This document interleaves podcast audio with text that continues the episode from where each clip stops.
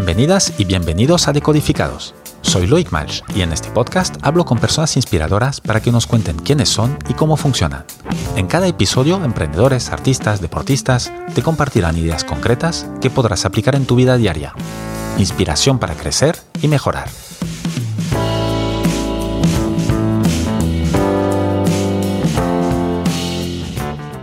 Mi invitado de hoy es Quique Labian. Quique es percusionista y ha tocado como solista o en agrupaciones en el Auditorio Nacional, la Orquesta Metropolitana, el Festival Internacional PercuFest, el English National Ballet o la Bilbao Orquestra Sinfónica. Es cofundador y CEO de Cubo, la compañía que crea experiencias de arte e innovación para cambiar realidades. Quique es también tutor de innovación en la Escuela Superior de Música Reina Sofía y colabora con organizaciones como Ashoka, Punto GES o Impact Hub para descubrir el potencial de la juventud para cambiar el mundo. Ha dirigido TEDx Shows Madrid y ha dado conferencias y workshops en organizaciones como la Complutense, ICADE, la Universidad Rey Juan Carlos, Google, El País con tu Futuro o Blue, BBVA. Quique, buenos días y bienvenido a Decodificados. Buenos días, buenos días. Oye, que da gusto, siempre, nunca sé qué cara poner o cómo reaccionar a esas presentaciones como tan institucionales. Oh, hombre, pues es que has hecho muchas cosas. Eres, muchas personas o una con muchas con muchos talentos y vertientes, ¿no? Sí, sí, sí, sí, sí. Sí, pero es raro escucharlo, claro. Eh, bueno, oye, pues mira, justamente eh, antes de llegar a todo lo, que, todo lo que has hecho y tal, me gustaría retroceder un poquito y remontarme a tu tercer año de grado superior en Música N. Eh, estás en la clase, bueno, es la clase de vibráfono con un profesor que se llama Antonio. Tú entras en la clase y él te pregunta, ¿qué tal? ¿Qué sigue ahí? ¿Nos lo puedes compartir? Oh, wow. Oh, wow. Eh, vale, sí, sí, claro que lo comparto. Joder, qué fuerte empieza podcast. Sí, sí, pues, bueno, o sea, para mí el qué tal, o sea, para empezar, como por enmarcar un poco, las clases de conservatorio, por lo, por lo general, no son famosas por su tradición en gestión emocional. Quiero decir, las dinámicas de educación musical, especialmente en educación superior, se basan en competición, o sea, como son prácticas tradicionalmente agresivas mm, a nivel educativo, ¿no? Entonces, em, por muchos motivos que lo podemos desgranar más. Entonces, lo tradicional en una clase de esas, llegar, tocar, el profesor te da caña, además una, el profesor uno a uno, ¿no? O sea, como que ni siquiera te puedes eh, un poco en el grupo, entonces son un poco duras. ¿Qué pasó ese día? Pues que mi profe em, me preguntó qué tal. Antonio Domingo fue como la persona que me descubrió el mundo de la educación musical, especialmente innovación educativa. Él es un muy buen pedagogo musical y era mi profe allí, aunque ya, yo ya le conocía desde los 13 o 14 años o algo así. Entonces me preguntó qué tal y yo como que me, derrumbé como entero, ¿no? por, todos sitios, ¿no? por muchas cosas circunstanciales que estaban pasando en mi vida, que iban tanto desde mi crecimiento adulta, salida del armario, crisis existencial, porque no sé a qué me quiero dedicar. O sea, como que tenía un lío en la cabeza que era como muy caótico. Y en el momento me preguntó qué tal, yo me derrumbé, estuvimos hablando y luego ya sí que dijimos, bueno, habrá que dar clase en algún momento, ¿no? Después de soltar y compartir todo eso, ¿no? Y cómo toqué después, ¿no? Fue como muchísimo mejor de cómo hubiese tocado antes de la pregunta qué tal, ¿no? Y eso cómo estás, que, que luego dio como, como una conversación muy profunda, ¿no? Y para mí es como, es un ejemplo que, o sea, apenas, no es que no me acordase, sí me acuerdo, claro, pero hace mucho que no, que no traía la memoria, pero para mí es un ejemplo de cómo muchas veces en la práctica educativa de las artes, ¿no? Como que nos centramos tanto en el, la parte técnica, ¿no? Que nos olvidamos de que todo proceso artístico tiene un componente emocional genuino, ¿no? Y eso fue un ejemplo, ¿no? O sea, no hacía falta, o sea, podíamos haber dado muchas clases que hasta que no se sacase, se abriese como esa barrera, ¿no? Digamos, yo no llegaría a hacer un, pues un proceso artístico interesante, por resumir, ¿no? Entonces fue como súper, fue, como me marcó, me marcó mucho esa clase por una pregunta que es el qué tal. Imagínate. Y tú esto lo, lo viviste y supongo que tuviste ahí, no sé si tuviste una epifanía, pero te marcó mucho luego. Eh, ¿Lo sigues utilizando cuando, eh, no sé si, bueno, das clases más, más tutorías, ¿no? Y en, eh, ¿Lo sigues utilizando? Esto es decir, ¿intentas crear un vínculo antes de entrar en materia? Sí, sí. De hecho, fíjate, una cosa que he aprendido y que recomiendo a todo el mundo cuando hace este tipo de, cuando da clase o cuando cualquier cosa es preguntar cómo estás, ¿no? ¿Qué tal? No sé por qué, pero me funciona mucho mejor. Cuando tú preguntas qué tal, hay una cosa que te sale, un resorte que te sale a decir bien, ¿no? Es como... Pero Yo bien, es decir, ya sé que no me estás preguntando realmente por cómo estoy, ¿no? Claro, es como el bien y tú, venga, siguiente, ¿no? Ah. Entonces, yo siempre pregunto cómo estás y me funciona mejor porque la gente se... en el cómo hay más que en el qué, no sé por qué. Y tampoco me quiero poner muy filosófico, pero es más práctico. Y sí, yo, sí que lo uso. Yo creo que en general habría que... O sea, no es solo una cuestión educativa, que a mí siempre me da un poco de rabia cuando volcamos cosas en educación que en realidad son cuestiones sistémicas de toda la sociedad, ¿no? Yo creo que en las reuniones por Zoom, ¿no? En el trabajo en el día a día, con la prisa que llevamos en todo momento, hay muy poco tiempo para esa cuestión de los cuidados y de los afectos, ¿no? Llegamos a las reuniones y, las reuniones apenas hay un qué tal, como ya es tan rápido que estás en tu casa, te conectas, es todo ejecutivo, ¿no? Y yo creo que en la práctica educativa pasa lo mismo, ¿no? Y yo pues, pues intento frenarlo. Por un lado, por humanidad. Yo creo que es importante saber cómo están las personas ¿no? Porque es que, pero es que no sé ni por qué tengo que justificar estas cosas, ¿no? Pero pues yo quiero saber qué tal estás tú porque me interesa, porque sí, y porque quiero que estés bien. Y por otro lado, si lo miramos desde el prisma más de la eficiencia, la productividad, la creatividad en la cuestión artística, si yo sé qué tal estás, a partir de ahí podremos crear algo más interesante que si no lo sé. Yo, o sea, si te estoy pidiendo que te abras un poco en canal para decir, vamos a hacer música, vamos a hacer danza, vamos a hacer, pues hombre, yo creo cuanto menos saber qué me voy a encontrar, ¿no? Y cómo estás ese día, ¿no? Entonces yo creo que se puede mirar de, las dos lecturas. Por un lado, una visión productiva, que es justificable preguntar cómo estás. Y por otro lado, una visión humana de, por favor, paremos un poco el mundo y vamos a preguntarnos a ver qué tal, a ver si va a resultar que alguien está mal le estamos hablando de un Excel, ¿no? ¿Sabes?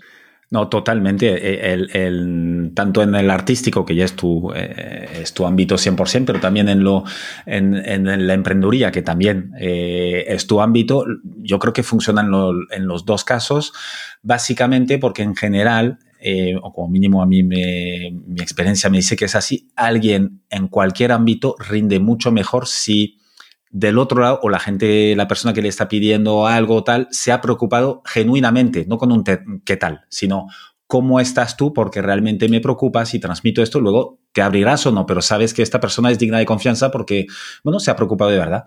Claro, y si sobre todo luego, digamos que ese qué tal, ese cómo estás, ese espacio para cuidar, luego tiene consecuencias, que no vale solo preguntar qué tal y luego seguir igual, ¿no? Sino, o sea, como que la práctica de la organización, de la clase o de lo que sea, o del grupo artístico, tienen que estar vinculados a ese qué tal, ¿no? Pero pasa igual con muchas cosas que son humanas, con necesidades como esta romantización que tuvimos hasta hace poco de el, el esfuerzo extremo en trabajar, cuanto más trabajes y metemos muchas horas para salir mejor, como, vamos a ver, si ya se ha demostrado que hace falta descansar, comer y tener unas necesidades básicas y que cuanto más humanos somos, mejor trabajamos, es como, pues oye, dediquémosle tiempo a eso, ¿no? Entonces yo creo que, que es importante primero ser persona y luego ser trabajador, emprendedor, artista o, o lo que quieras, ¿no? ¿Tú qué eres, Quique? Ya que, ya que sacas esto, mm. trabajador, em, eh, eh, artista, emprendedor, ¿qué, qué, ¿o cuántas gorras tienes? Pues yo intento tener solo la artista, la verdad, lo que pasa es que no me sale, pero eh, no, yo, era como, y la verdad que esto hace como un año tuve un poco de, Jorge, bien preguntas, hijo, vas, vas, a ir, ido directo. no, tuve un poco de crisis con esto, ¿no? Porque yo era muy artista, muy, muy, mucho artista hasta los 22 que terminé la carrera, ahí ya como que ya, llevaba unos años como tanteando con el mundo de la innovación, de la educación, algo de emprendimiento, tal, pero yo como que era artista. Entonces, cuando terminé la carrera sí que es cierto que hice un ejercicio como muy explícito de decir, vale, he sido artista desde los 4 hasta los 22, desde pequeño estaba claro lo que iba a ser, mis padres sabían, todo el mundo sabía lo que iba a ser, y yo nunca había tenido como un tiempo de regalarme y decir, oye, ¿qué más cosas hay en el mundo? ¿no? He descubierto algo maravilloso que es la música, pero ¿qué más puede haber? Ahí sí que como que me quito un poco el, sombrero, ¿no? Y, dije, bueno, pues hacer cosas, ¿no? Me metí en un emprendimiento, trabajé en proyectos de migraciones, o sea, como exploré muchas cosas. Y ahora sí que desde, pues hace cuatro años que montamos Cubo, claro, yo creo que por la práctica, por mi día a día, sí que se mezcla la parte de gestión más dura de, pues ya me han llamado hasta empresario, que digo, bueno, pues tampoco sé si hace falta insultar, pero, no, pero es verdad que tengo una parte de gestión pero igualmente cada vez intento mantener y volver más a, ese ADN artístico, ¿no? De estar con los artistas en las sesiones de creación, estar con los jóvenes haciendo arte, ¿no? Entonces, yo ahora me pongo artista porque es lo que quiero volver a ser, la verdad. Es decir, que ahora, eh, eh, ahora ¿qué serías tú? ¿O a qué dedicas tus horas más? ¿A, gestionar cubo? o, a ser músico, a crear música? Ya, no, a gestionar cubo. Eh, es mentira, lo de ser artista. No, Perdón, eh, por preguntar. No, no, no. No, no, de hecho hago todo, hago todo. O sea, yo lo que he aprendido también es que da igual lo que sea cualquier persona que solo hace Excels. O sea, todo el mundo hace. Al final del día solo haces. Al final del día da igual. Sí, y, poner publicaciones en LinkedIn, solo hacemos eso. No, pues, o sea, dedico más tiempo a gestión sí que es cierto que cada vez tengo la suerte de poder dedicar más tiempo a la parte artística, pero en un rol que yo no me esperaba en absoluto, que es la parte creativa, ¿no? O sea, yo estaba en el escenario, hombre, me pica el gusanillo y si puedo, pues vuelvo y tal, pero me divierte mucho cuando estoy con el equipo de artistas en la sala de ensayos creando un número nuevo o diseñando un evento que vamos a hacer o un taller que vamos a hacer, ¿no? Esa parte de coordinar el equipo y, dirigirlo para la parte... O sea, es un, es un punto en el que se... Creo que se unen mis dos sombreros de una manera muy exacta. Cada vez tengo más tiempo en eso y cada vez me divierto más y busco estar más ahí. Entonces, sí que sigo, siendo artista, pero en un rol diferente que no está tanto en el escenario, la verdad. Y me está gustando un montón. Bueno, y, y tú... Eh, no sé si, si he entendido bien, ¿no? Pero, pero me parece que llega un momento que no solo es una cuestión existencial, sino también un poco como dices que, que has comentado ahora, que hay un tema que, que hay que vivir también. Eh, eh, ¿Cuándo te das cuenta tú que igual no podrás vivir de la música como tú querías? ¿Y eh, es esto que te empuja a montar estos otros proyectos o es puramente existencial interno? Pues es puramente existencial. Esto, em, además, me, o sea, me alegra, me alegra que me hagas esta, pregunta. es, como, la cosa más repelente que se puede decir en una entrevista siempre. Eh, no, eh, mira, yo sí que es cierto, esto voy a intentar contextualizarlo bien, ¿vale? Yo justo, en teoría, y digo en teoría porque es en teoría, sí que podía vivir de la música, ¿no? O sea, como que a mí desde pequeño, digo, se me daba muy bien porque se me reconocía mucho, ganaba premios, o sea, como que los profes estaban como muy ilusionados en la carrera de, oye, este chaval sí que va, a trabajar en una orquesta, va a ser solista. O sea, como que dentro de lo difícil que es el sector, se supone que a, mí se me daba más o menos Tú tenías muchas papeletas para poder vivir de esto. Pues dentro de algo que es muy competitivo y, muy exigente y muy para unos pocos, dentro de todos los que estudian. Sí, sí, la, verdad que sí. Por, no, sé muy bien por qué. Y tampoco lo digo como, con una cosa de, uy, yo, era un niño prodigio y nada, porque tampoco me, no me hacía especial ilusión, o sea, simplemente, pues como hay gente que se da bien montar en bici, pues a mí se da bien tocar. Entonces, em, bueno, pero descubrí que no era lo que más me interesaba y cuando terminé la carrera, de hecho, como que en mi familia hubo un momento de decir, cariño, hijo, desde los cuatro años dando la bala con esto de ser músico y ahora dices que no, que, en teoría sí que ibas a poder. Entonces, fue como muy, fue como muy existencial en ese momento decir, que a mí no me interesa esto, me quiero, o sea, me quiero dedicar, me quiero dedicar a otras cosas, ¿no? Entonces, bueno, ahí sí que fue cuando montamos Cubo. Y de hecho esto, digo que me gusta esta pregunta porque creo que muchas veces se aborda el emprendimiento confundiéndolo con el autoempleo, ¿no? O sea, el autoempleo como ese ejercicio que haces cuando no hay empleo fuera de lo que te gustaría y dices, me lo monto yo. Y veo este discurso así, con jóvenes que están en la universidad o en los conservatorios de decirle, no vais a tener trabajo de lo vuestro, por lo tanto, aprende a emprender, a mí me parece como un poco peligroso, porque me parece una manera de abordar lo que es el emprendimiento puramente económica, nada ni existencial ni vocacional, sino haz esto porque no puedes hacer lo otro. ¿no? Yo intento contarle a todo el mundo que, en mi caso, me lancé un poco a la aventura y es que me lo he pasado muy bien. O sea, me he divertido mucho y creo que hay que abordar estas cosas más de del, oye, que puede ser divertido. Si te puedes permitir lanzarte a esta aventura, no lo hagas por no elegir otra, sino porque de verdad te lo vas a pasar bien. Y yo me lo he pasado muy bien. He tenido muchos sustos, ¿no? Pero yo tuve la suerte de elegirlo porque me apetecía y así está siendo un camino divertido. Y esa narrativa me parece más interesante, la de la diversión y, la curiosidad. Hombre, es, más constructiva y sobre todo si no sale el dinero al final o no sale como tú querías, eh, pues ya, ya no es un fracaso 100%. Claro. Eh, y total, no hay... sí sí, sí, sí. ¿Y cómo surge Cubo? Pues... El por qué ya más o menos ya, ya, ya vemos el por qué, pero ¿cómo? Porque al final dice, oye, mira, no quiero tocar y quiero hacer otra cosa, pero, pero ¿qué? ¿Y cómo, cómo lo haces? Claro, pues, eh, pues mira, yo creo que todos los, a mí los wow momentos estos que tiene la gente, yo no, he conseguido tenerlos. Yo nunca he tenido una experiencia de epifanía que diga, he tenido esta idea, no me fui a la India y no hice nada especial. yo, pues, eh, no, pues yo tenía un amigo, o sea, yo venía de trabajar mucho el sector social esos años sobre todo a nivel institucional, fundacional, corporativo, muy por las charlas TEDx, en Ashoka, como es el mundo más em, institucional.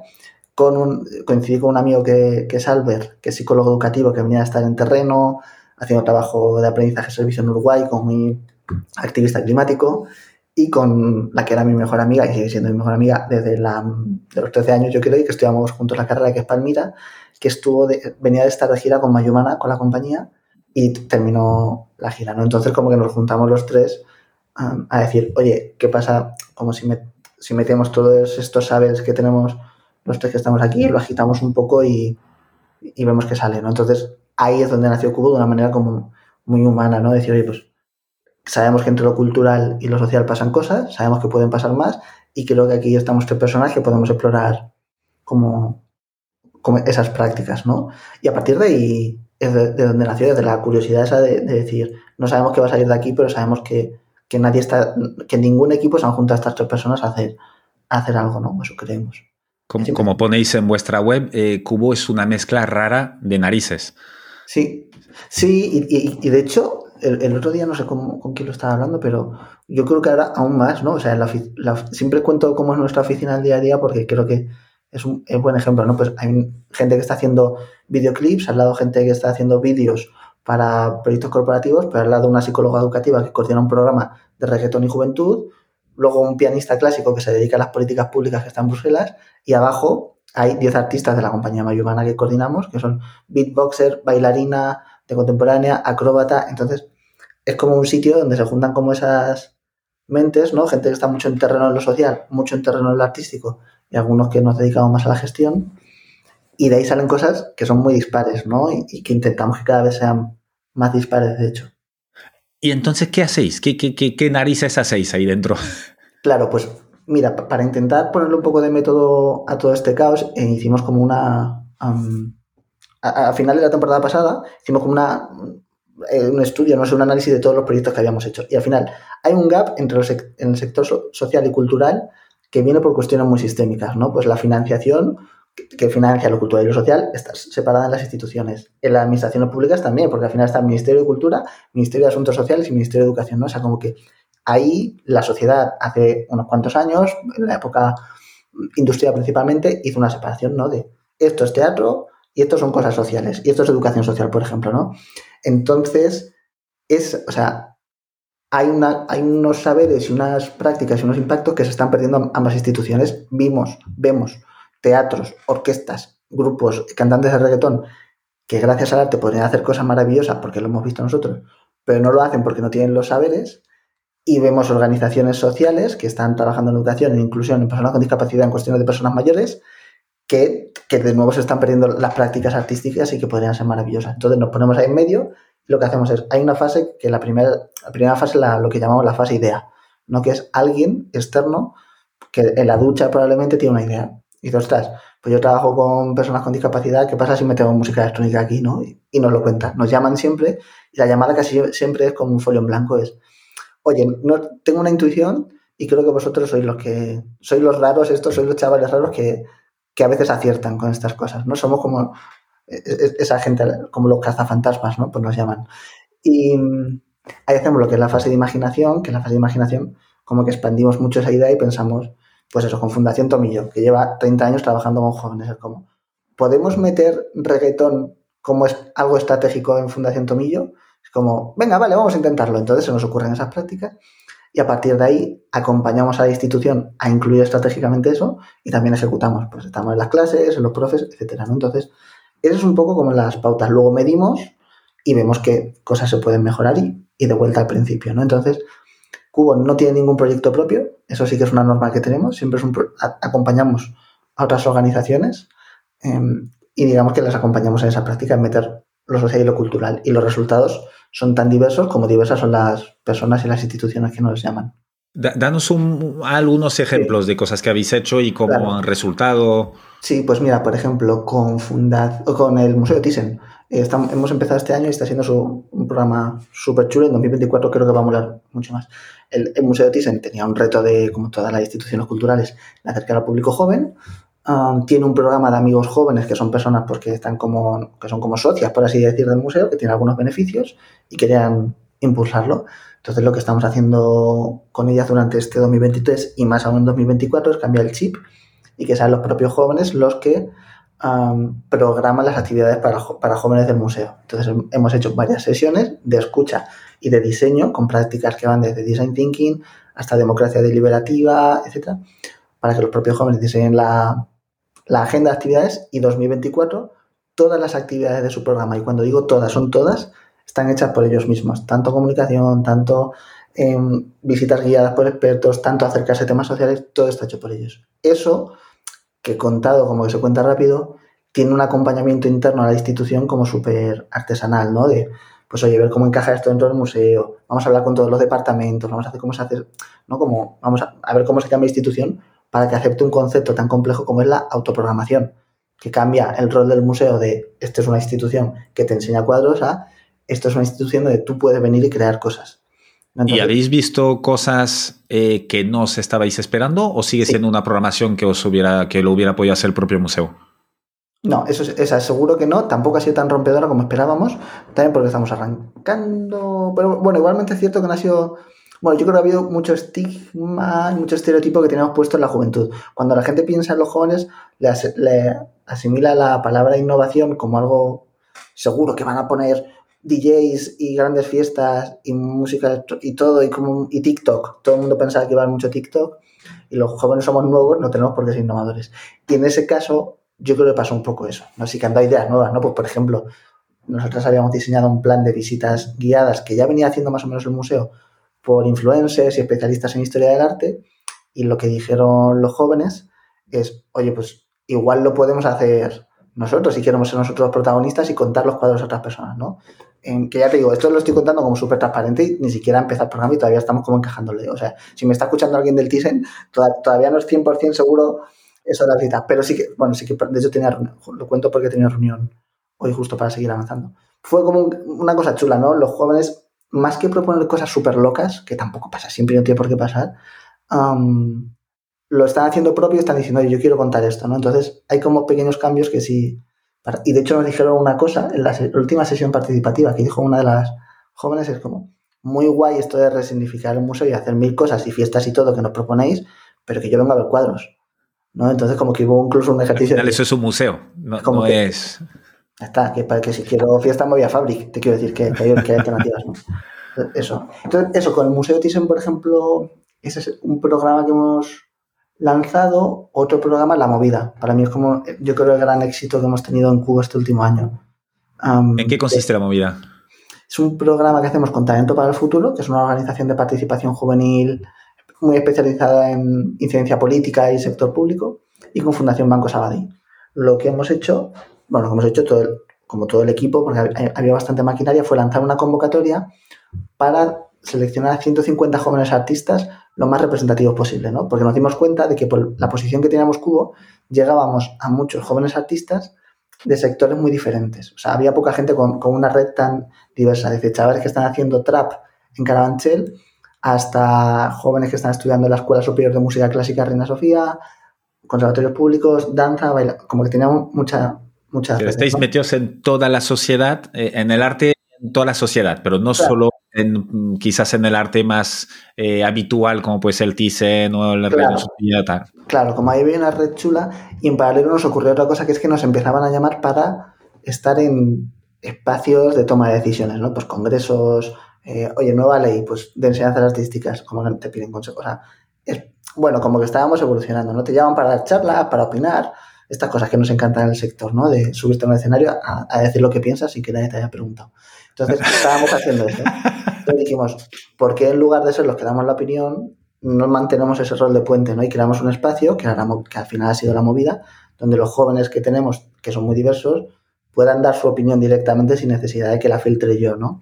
Entonces, hemos seleccionado esos 150, que son de España, que hay México, hay Colombia, o sea, hemos elegido además que sean lo más representativos posible y ha hecho un proceso de elaboración de propuestas de innovación para la educación artística, que se presenta el mes que viene, por cierto, bueno, este mes ya, em, y que luego se presentará a todos los centros educativos y culturales de España y esperemos parte de Europa, ¿no? Entonces, para mí es uno de los mayores éxitos porque ha sido online, se han coordinado por Discord, por la plataforma esta de gamers, pues como se han coordinado ahí los grupos, muy autogestionado y es como el ejemplo perfecto de, para nosotros, de cambio sistémico de no hacer demasiada falta. Es decir, nosotros somos un puente, tenemos aquí a los usuarios, tenemos administraciones públicas y organizaciones privadas, vamos a facilitar la conversación, ¿no? Pero no vamos a acaparar nosotros la conversación. Y ha funcionado muy guay.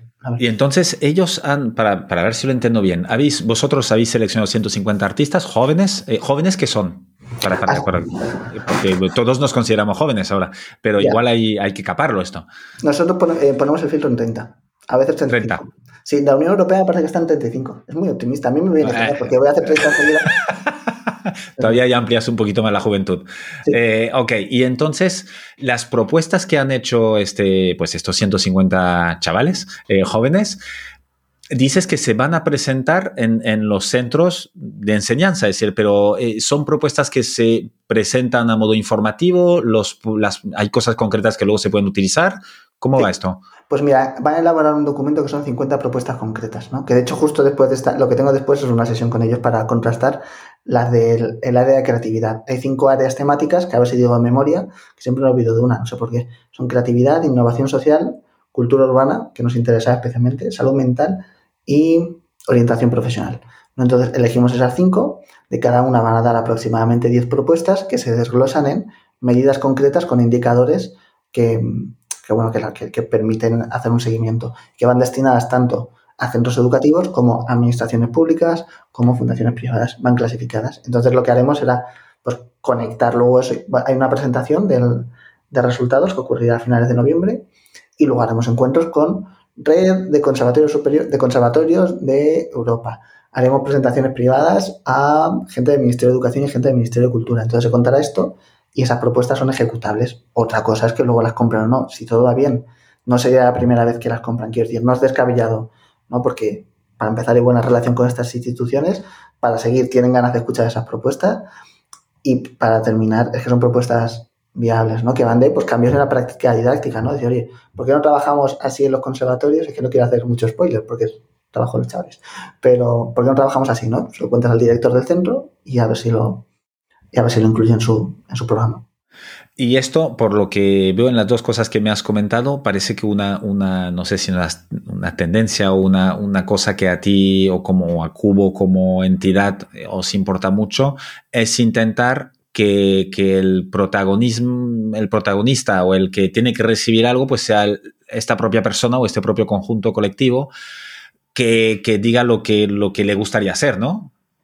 Sí, sí, o sea, nosotros tenemos por norma aparecer lo menos posible. De hecho, tenemos muy poca um, presencia en comunicación, hacemos como poco esfuerzo. Tampoco tenemos muchos recursos para hacerlo, pero igualmente siempre los destinamos a otras cosas. Eh, o sea, no, no, buscamos no ser los protagonistas, sino por una cuestión de humildad, que son, tenemos todos el ego por las nubes en la oficina, sino porque somos artistas, pero, sino porque de verdad, cuanto menos aparezcamos, a priori es que más estaremos cambiando el sector cultural y el sector social, ¿no? Entonces, eh, pues eso, nosotros podríamos hacer propuestas al Ministerio de Educación, pues probablemente sí, la verdad. De hecho, alguna hemos hecho alguna vez, ¿no? Para la nueva enseñanzas artísticas. O podríamos hacerle propuestas a, no sé, al Teatro Real.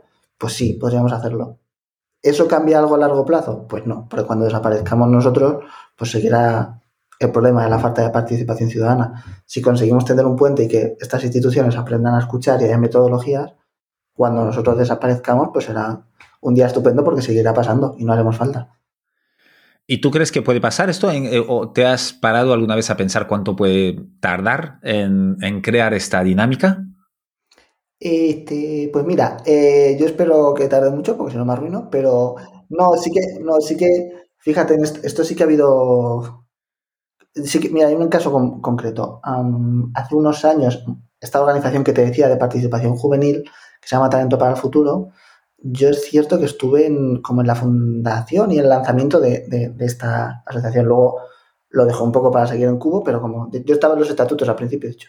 Y ayudé unos meses al principio y o sea, como que terminó muy guay y súper buenas relaciones, no me fui enfadado. Simplemente dije, oye, estoy a marcha, me vuelvo a mi cosa de, de lo de tocar el tambor. Pero es cierto que esta organización nacía con esa vocación de no solo en cultura, sino de conseguir que los jóvenes tuviesen representación en muchos espacios de toma de decisiones. Y sí, siendo muy honestos, sí creo que en estos cuatro años de vida que ha tenido tanto ellos como nosotros, por otro lado, sí que veo muchas organizaciones que ya incluyen en sus patronatos, en sus consejos de toma de decisiones, en sus eventos de pensamiento más estratégico, tienen en cuenta a la juventud, lo cual muchas veces lo hablo con, Elsa, con la presidenta de talento, que es súper amiga, es como, ostras, que nos están comiendo, no nos están comiendo la tostada, pero que ya, que, veníamos a decirles que nos escuchasen y nos están escuchando. Vaya putada. ¿no? O sea, como... Ya no nos necesitan, ¿qué vamos a hacer? Claro, ¿no? Entonces, bueno, pues ahí como que pensar siguientes pasos y ver qué sentido tiene. Pero yo creo que va a ser más, más rápido de, de lo que parece. Y quizás en este caso también quizás... De hecho, mira, hoy he visto una cosa que me ha hecho mucha ilusión, que ha sido que se ha creado la primera Federación Nacional de Estudiantes Superiores de Enseñanzas Artísticas. Bueno, la primera ah, e, e, existía, desapareció y ha vuelto a nacer. Y yo pensaba, yo, igual ya no hace falta la movida. Eso como, anda, pues qué bien. lo primero que le he dicho a mi compi que lleva a Guille, que lleva la movida, es como, hay que hablar con ellos, a ver si les podemos apoyar, pasarles a todos nuestros jóvenes. Y oye, y si seguimos haciendo falta. Pero es que si no hacemos falta, pues pensaremos en lo siguiente y estará estupendo.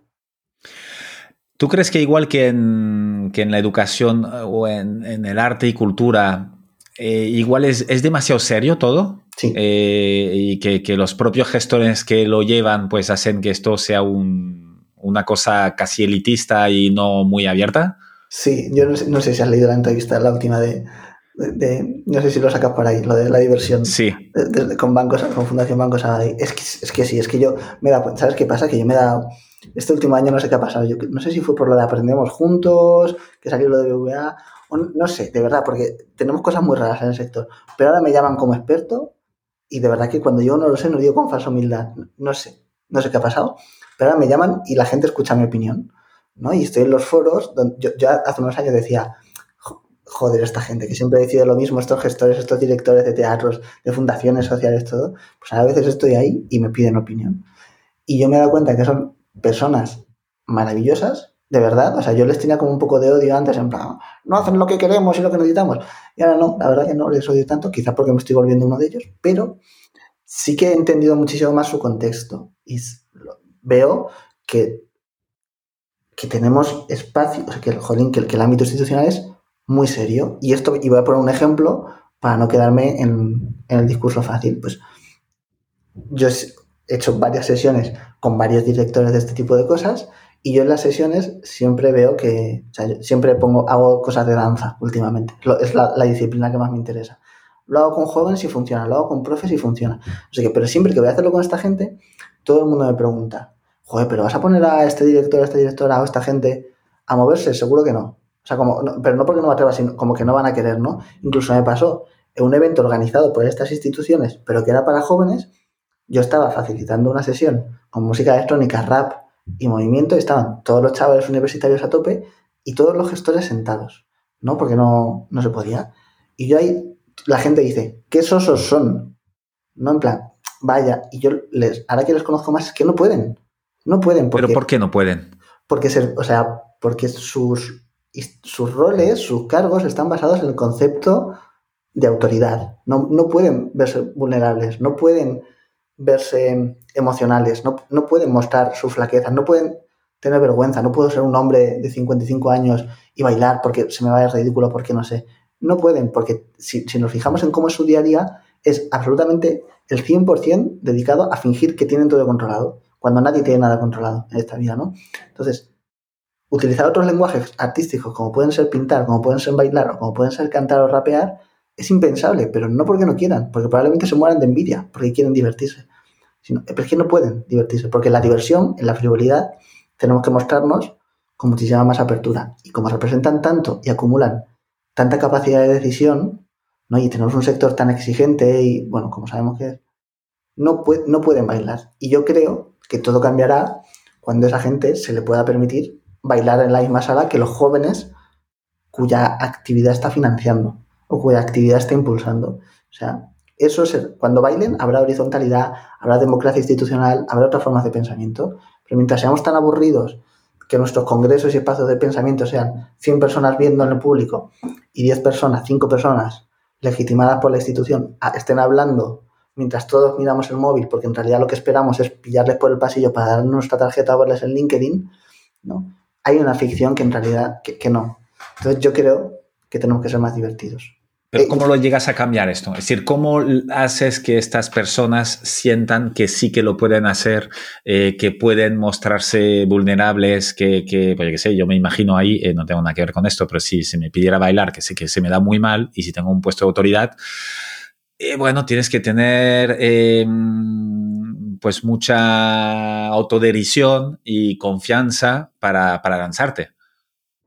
Sí, pues, pues por ejemplo, bueno, hay una parte de apostar por las instituciones. O sea, creo que esos espacios de pensamiento. Ah, vale, sí, de hecho tengo dos cosas concretas. Estoy organizando para. no me quiero quedar en la narrativa y me gusta, no me gusta la gente que, se queda en lugares comunes.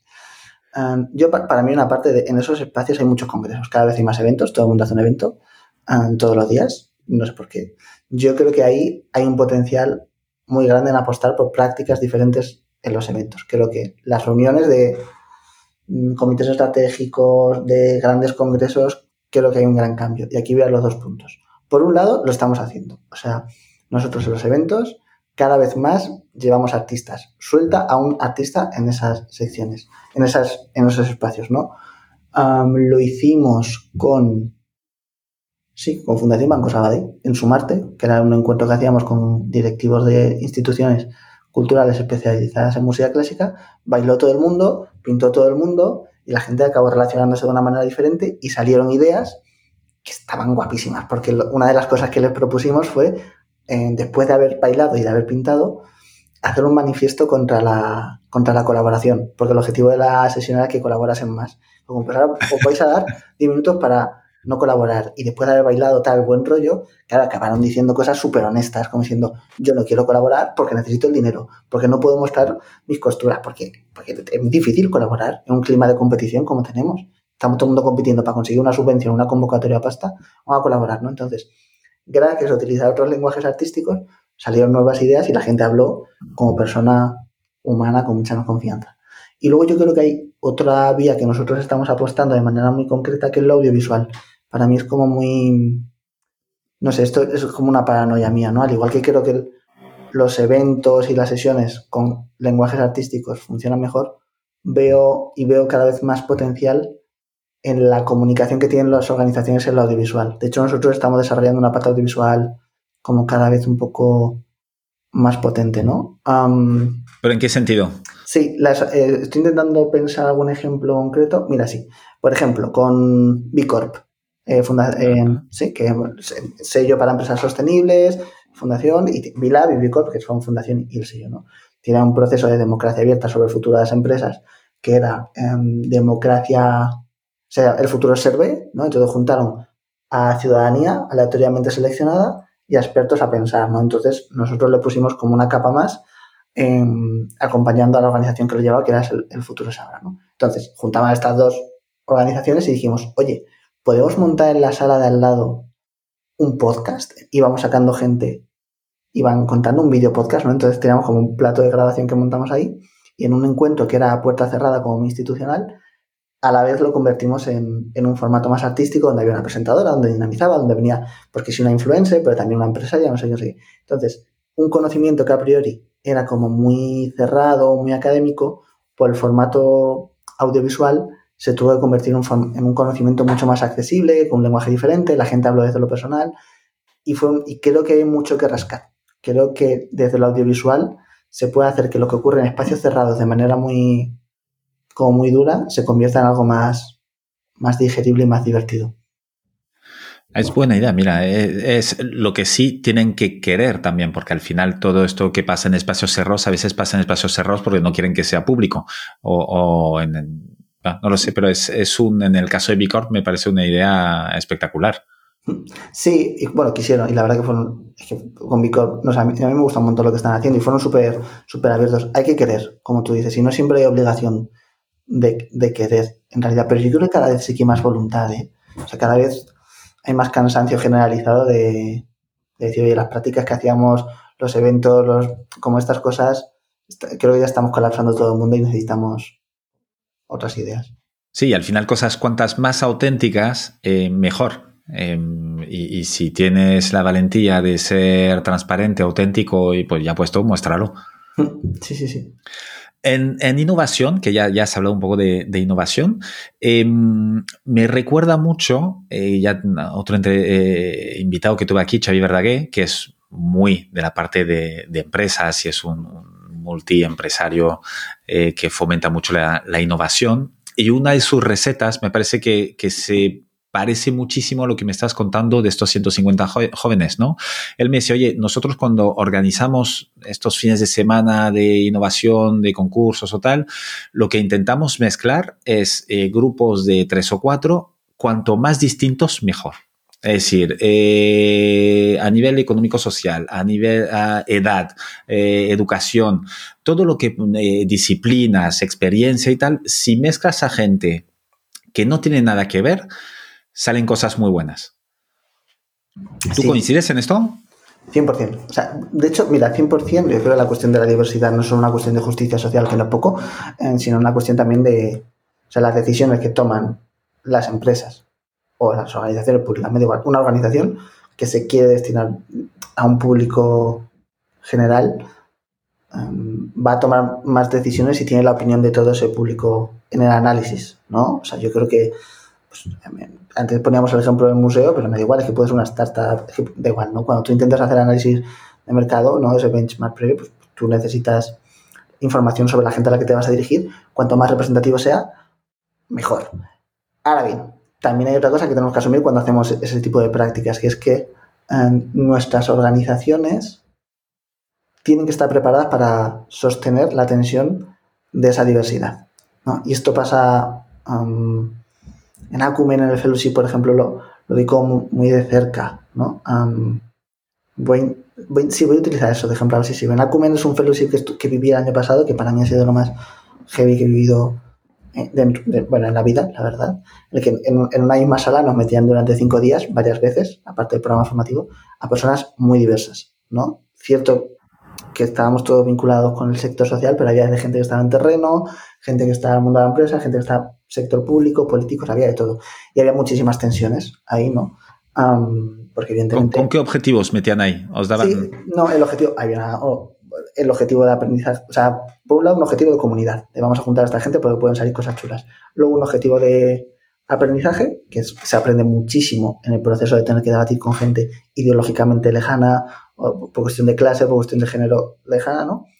Y luego, por último, porque yo creo que hay es como un pequeño experimento, como en la sociedad, pero en pequeño, ¿no? Entonces creo que, que bueno, ahí surgen ideas como que son como muy, muy radicales, pero radicales en el sentido de, de profundas, ¿no? O sea, Acumen tiene como ese rollo de experimento social de a ver, a ver qué pasa aquí, ¿no? O sea, como no tenemos objetivo porque esto en sí mismo es un experimento de a ver qué sale, ¿no? Entonces, pero bueno, hay como una parte de, de, impacto y de comunidad como, como muy potente ahí, ¿no? Em, de hecho, vamos, para, para ponerle como concreción, una, una, de las cosas más heavy que yo, no, más heavy, yo, yo soy una persona que ideológicamente soy de izquierdas, bastante de izquierdas, ¿no? Y además siempre lo digo porque creo que es una pena un, mundo en el que nos da vergüenza tener ideas e ideología, ¿no? No ideología partidista, sino decir, oye, pues yo pienso esto, ¿no?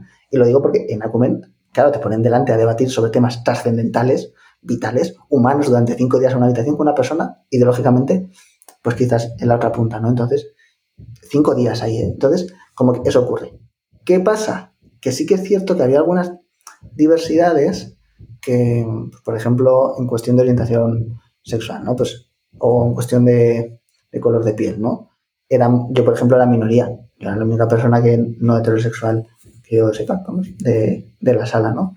Entonces, cuando tú como persona un poco diversa, que en mi caso tampoco era una cosa muy grave, se abordan ciertos temas y son, digamos, 19 y uno, en, el, en la práctica de abordar esa diversidad, ese, esa diferencia tan grande, o hay mecanismos exactos para, para, que eso no se haga violento para esa única persona, ¿no? o no se, o, se puede convertir en, algo que reste más que esto pasa muchísimo en educación. ¿no? Queremos como espacios muy diversos, pero viene una persona que viene de un contexto muy complejo, que quizás no tiene habilidades sociales o quizás no tiene algunos conocimientos o tiene otros, y genera conflicto, ¿no? Entonces, tú necesitas en esos procesos personal especializado que sepa gestionar esas situaciones, porque hay metodologías concretas. Lo digo porque la diversidad está de moda y es de booty, o sea, me parece genial, ¿no? Cómo mezclar gente muy diferente. salen ideas diferentes, pero esto nos obliga a que nuestras instituciones y nuestras organizaciones contemos con personas especializadas en gestionar esa diversidad. Porque si no, a veces a esas minorías que tradicionalmente nos hemos dejado fuera, se les puede hacer un poco más de daño, incluso con muy buena voluntad. No, totalmente. Aparte, eh, esto de, debatir con gente con ideas opuestas, eh, más bien como sociedad estamos yendo a, no debatir, ¿no? A, cada uno tiene su idea, es la verdad y, y, en todo solo consumimos nuestras ideas y entonces son como dos mundos que se van alejando en vez de intentar buscar cosas que seguro que, que por muy opuesto que estés en un tema o en otro, hay cosas en común que son sobre las que hay que hablar. Claro, de, hecho, vamos, yo siempre, el tema de la ideología lo digo porque me parece que es como uno de los ejemplos más claros que tenemos, ¿no? De, que hemos romantizado como ocultar nuestras ideas en, en, pro del de un falso acuerdo, ¿no? Y yo creo que no, yo creo que lo bonito es tener espacio donde tú te puedes expresar con total honestidad y transparencia, sabiendo que te van a escuchar porque tú vas a escuchar de vuelta, ¿no? Y desde el cuidado y desde, pues bueno, yo pienso esto, tú piensas eso, pues vamos para adelante. Y, ya está, y está bien, es decir, no, no, no, no pasa nada. Bueno, y, también quizás, bueno, no lo sé, eh, eh, es porque las, estamos confundiendo cada vez más ideologías con partidismo, ¿no? Claro. Eh, yo puede, no, es porque tenga una idea de izquierdas que tenga absolutamente, pues por la fuerza, que estar de acuerdo con todas las ideas de todos los partidos de izquierda.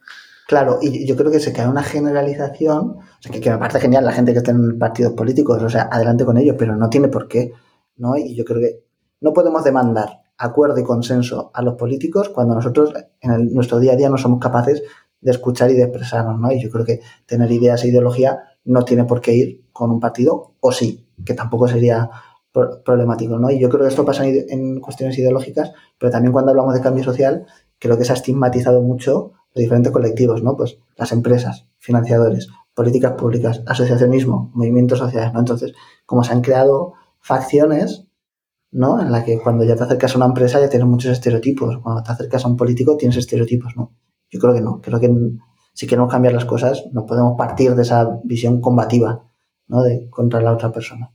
Claro, vosotros justamente en Cubo estáis justo en el medio de todo esto, porque tú estás hablando con, pues, con empresas, o más bien casi con instituciones, ¿no? Porque la Fundación Banco Sabadell viene una empresa, pero es una institución muy grande, eh, con ministerios, eh, lo cual, o con Ashoka o tal. Eh, ¿cómo, ¿cómo, lo ves esto? ¿Cómo haces un poco de cameleón o, te das cuenta que lo que nos contabas antes, que cuando hablas con estas personas, bueno, tampoco son tan demoníacas como uno podía pensar cuando las veía antes, ¿no? Pues mira, 100% es nuestro, es nuestro rol. De hecho, desde Cubo se le se nos lee un poco desde fuera como chavales que trabajan con jóvenes en terreno y tenemos bastante más institucional y, de esa cuestión como más institucional de, lo que parece, ¿no? Sí, yo hago mucho camaleón en ese sentido, ¿no? De me adapto mucho como, al, como al espacio en el que estoy para intentar entender a todas las personas, ¿no? Eso también a veces me lleva como a algunos conflictos conmigo, ¿no? Como identidad, decir, vale, estoy hablando con todo el mundo, pero yo qué pienso de esto, ¿sabes? Como que a veces conflictúa un poco pero hay mucho trabajo de, pues de escucha y de romper esos estereotipos que tienen los, otros colectivos para poder meterles en la misma sala a negociar a, todo el mundo, ¿no? Y lo que decimos siempre, siempre, siempre, nos sentamos con todo el mundo. O sea, jamás se le puede decir, y esto parece naif y parece que lo dice todo el mundo, pero no. muchas veces estás con, en yo qué sé, en el espacio de, es que no quiero poner ejemplos concretos de instituciones, te, invitan a un espacio para pensar la estrategia de no sé qué, de impacto de no sé quién, y ves que todo el mundo en la sala está de acuerdo. Como, bueno, mm. ¿no creéis que deberíamos llamar a alguien que no esté de acuerdo? Que no, piense lo mismo para aportar algo. Bueno, el otro día, en un espacio que no nombraré, pero yo propuse que para hablar de cultura había que incluir a las grandes plataformas como Google, como Meta y como TikTok, porque la cultura a día de hoy está más marcada por los algoritmos que tiene TikTok que por lo que podamos decidir Fundación Banco Sabadell, el Museo de Thyssen, o nosotros, o quien queramos, ¿no? Marca más eso. Y hubo como mucha controversia de decir, no, no Eso no es cultura. Eso es, eso es, bueno, o, si es cultura, es que no. No es la nuestra, no es, la, que queremos. Eso es, eso es el mal, ¿no? Y como, lo entiendo. De verdad que a mí no me gustan los algoritmos opacos, pero es que están, está pasando, o sea, hay que entenderle y hay que sumar a esa conversación, ¿no? Que puedo entender que la gente prefiera defender un poco desde eso, pero mi posición es que todo el mundo tiene que estar en la mesa, siempre. Quique, para ti el, éxito, ¿qué, es? Anda. Y puede ser eh, eh, personal, trabajo, el éxito ahí muy amplio. Sí, pues yo es que soy como muy pesado con esto y no sé si es un trauma de los últimos años. Yo el éxito para mí lo, lo, intento no medir, pero sí practicar ¿no? en dos cosas. Por un lado, la diversión, para mí es, sé que he dicho antes, y la gente lo hace como risa, pero me parece muy, muy importante. O sea, dedicamos, las personas que trabajamos, yo creo, en cuestiones sociales o vocacionales o que emprendemos o lo que sea, muchísimas horas. Y las horas son vida, o sea, son cosas que luego ya no vuelven. O sea, que es que se te van y, ya no pasan, es que no vuelven. Por mucho que, queramos, le metemos muchísimo cariño, y esfuerzo y neuronas, tiene que ser divertido. O sea, al final del día, tendrías que ir a acostar diciendo, hostia, que bien me lo pasa hoy. ¿no? Y si no, no todos los días, desde la frivolidad de buscar solo el... Eso no, pero tiene que ser divertido. De verdad, creo que el mundo tiene que ser más divertido y, tienes... Y para mí eso es el éxito, ¿no? que puedas decir, puedo pagar las facturas, vivo bien y además las ocho horas que estoy metiendo al día siendo optimista, porque a veces son más, algunas veces son menos, pero pocas, no, pero el mucho trabajo que estoy metiendo en esto eh, eh, está siendo muy divertido. Eso por un lado. Y por otro lado, para mí, creo que el, éxito no solo se puede medir en tanto en cuanto lo que haces tú para ti mismo cuando te vas a acostar, sino en el bien colectivo, en el bien común que estás generando, ¿no? Si te puedes acostar diciendo qué bien me lo he pasado hoy y además he hecho que otra gente se lo pase bien hoy, o por lo menos mejor que ayer, para mí eso es maravilloso. Yo siempre tengo... la gente me dice como que soy muy persistente en las cosas cuando las intento, no sé por qué, pero yo siempre intento pensar que yo mañana voy a cambiar el mundo. Y eso es naif como, como nadie, ¿no? Y es como una horterada que no puede Mr. Wonderful. Y yo sé que no va a pasar, pero en lo peor de los casos, pues yo mañana, si no lo consigo, pues volveré a pensar que al día siguiente lo voy a hacer, ¿no? Como esa cosa de, por un lado, yo me lo tengo que pasar muy bien en lo que hago. Si no lo hago, lo haré a cambio de dinero el menor tiempo posible para encontrar otra cosa. Y por otro lado, eso tiene que hacer que el mundo sea un, un lugar ya no estupendo, pero por lo menos un poco más apañado ¿no? Soy, muy poco ambicioso en estas cosas. Bueno, depende, ¿eh? E, e, Eso es mucha ambición, ¿eh? parece, parece poca, pero te garantizo que, si preguntas a mucha gente, eh, es como un cambio drástico esto de paradigma. Es, que pues, pues, para mí, sí, y no me, de verdad que no me enrollo, pero para. Es que veo, mucha gente en el sector social que está cansada, que, que, está como enfadada, que está como.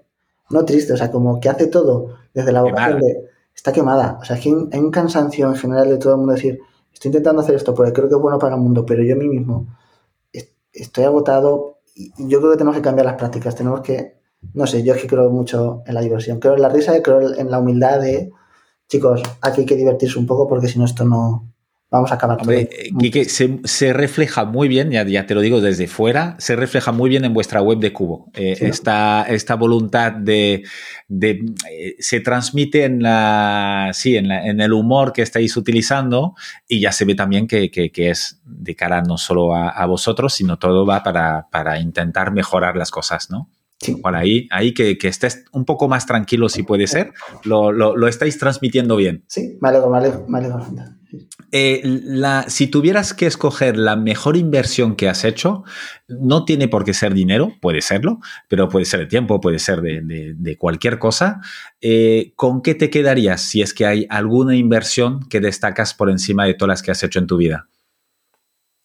Sí. Ah, ya, esta la tenía que pensar.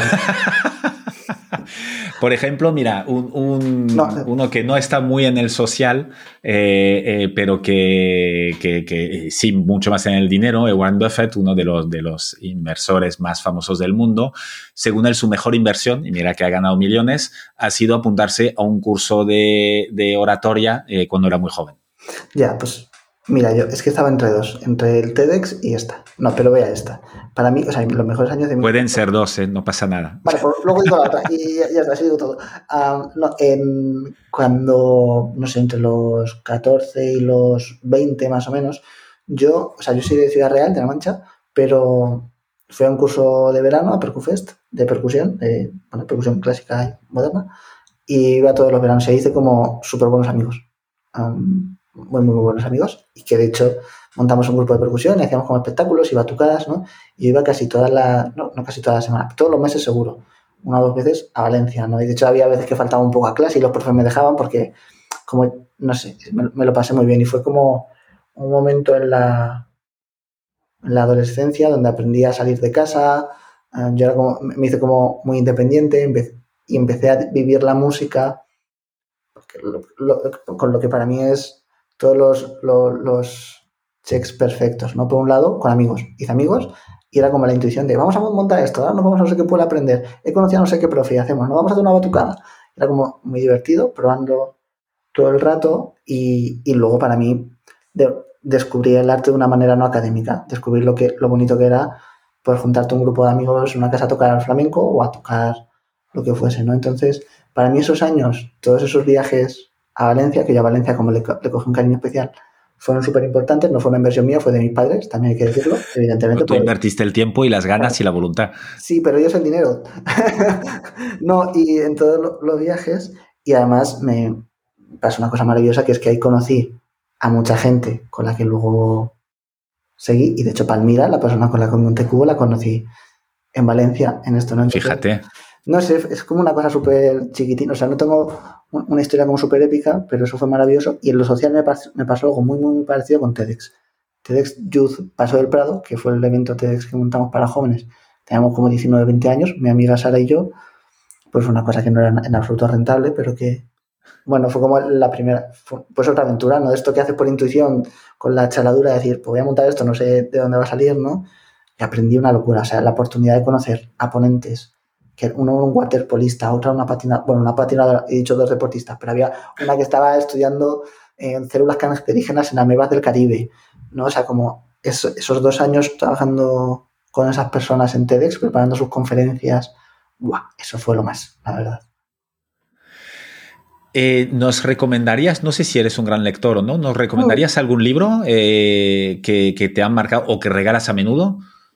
Uy, que regala a menudo. O que a ti te han marcado. Sí, sí, sí. Ay, esa opción no la ya. O sea, no, bueno, que, a mí iba a recomendar uno que he leído como hace poquito. Tampoco me marcó como mucho, mucho, pero me dio como una vuelta, sobre todo por el sector en el que trabajo, que es Los Desposeídos, que es una novela de ciencia ficción de Ursula K. Le Guin, que es como trabaja en perspectiva, pero también ciencia ficción, es lo más. Y es un libro muy chulo porque va de como imaginando que en la Luna se crea una sociedad en el futuro paralela que es de que es anarquista, ¿no? Y el mundo sigue un sistema democrático y capitalista, ¿no? Entonces son como dos sociedades que ocurren en paralelo y se encuentran, porque por primera vez un señor de aquí viaja aquí. Entonces se encuentra todo. Y no, y, no, y de verdad no hay opción buena o mala, ¿eh? también os diré. O sea, es como aprendí y me lo pasé muy bien eso y sí, yo creo que ese es como el que más me ha ah, marcado. los desposeídos, ah, pero lo, pondré en las notas. Los desposeídos, pero claro, la sociedad eh, anarquista no hay propiedad privada, por tanto, no hay eh, posesivos. Ah, ok. ¿Y algún documental, película que te guste especialmente? Es que, bueno, últimamente me pilla. Yo siempre recomiendo el mismo. No es un documental en absoluto ni una cosa sesuda. Para mí, El libro de la vida, que es una película de animación, si mal no recuerdo de Guillermo del Toro, producida por Guillermo del Toro Em, a mí me marcó un montón. Me parece como la película más bonita del, mundo mundial. ah, mira, no la he visto. Pues mira, ya tengo trabajo este fin de semana.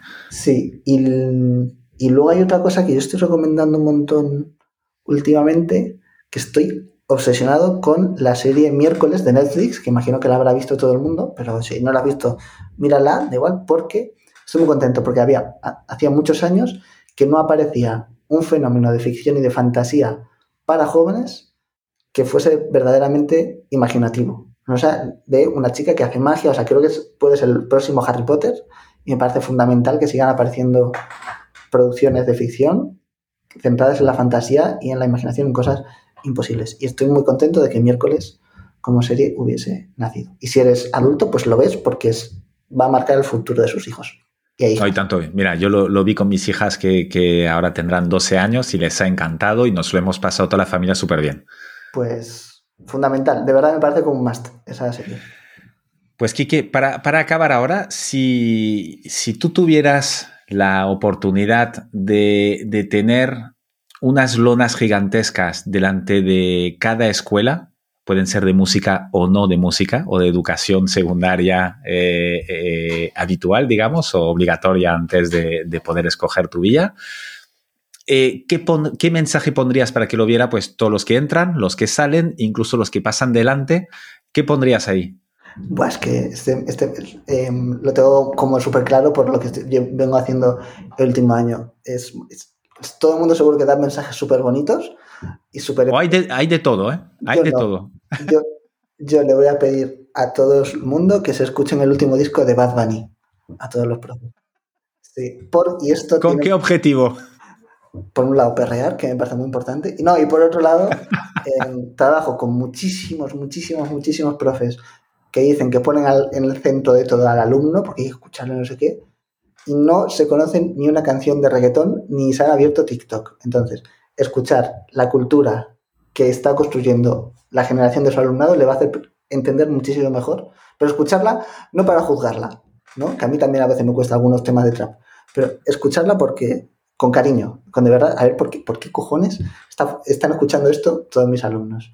A mí, yo lo hice, yo, a mí el reggaetón y el trap me costaban mucho hace unos años, me metí, ahora estoy dentísimo y entiendo muchísimo mejor a la juventud, así que ha sacado un nuevo disco Bad Bunny, que lo escuche todo el mundo. Y si no le gusta, pues, pues nada, que vuelva, que tampoco hace falta que le guste. Quique, muchísimas gracias, me lo he pasado muy bien. Eh, eh, predicas con el ejemplo eso de, tener humor y divertirte, lo cual muy guay, muchas gracias y, espero que, que, Cubo siga yendo muy bien y dedicándose pronto a otras cosas, porque ya no hará falta en lo que estáis haciendo. Pues muchísimas gracias, Mike, de verdad. Chao. Chao. Muchas gracias por haber escuchado este episodio hasta el final. Te quiero pedir una cosa más antes de que te vayas. Puntúa el podcast y ponme un comentario. Te tomará solo un minuto y me ayudará un montón para poder continuar con más entrevistas inspiradoras. Hazlo ahora, que ya sabemos todos lo que pasa cuando lo dejamos para más tarde. Es muy fácil, se hace desde la cabecera general de Decodificados en Spotify, Apple Podcast o cualquier otra app donde estés escuchando este podcast. Nos vemos en el siguiente episodio. Mientras tanto, sé feliz y cuídate. Un abrazo.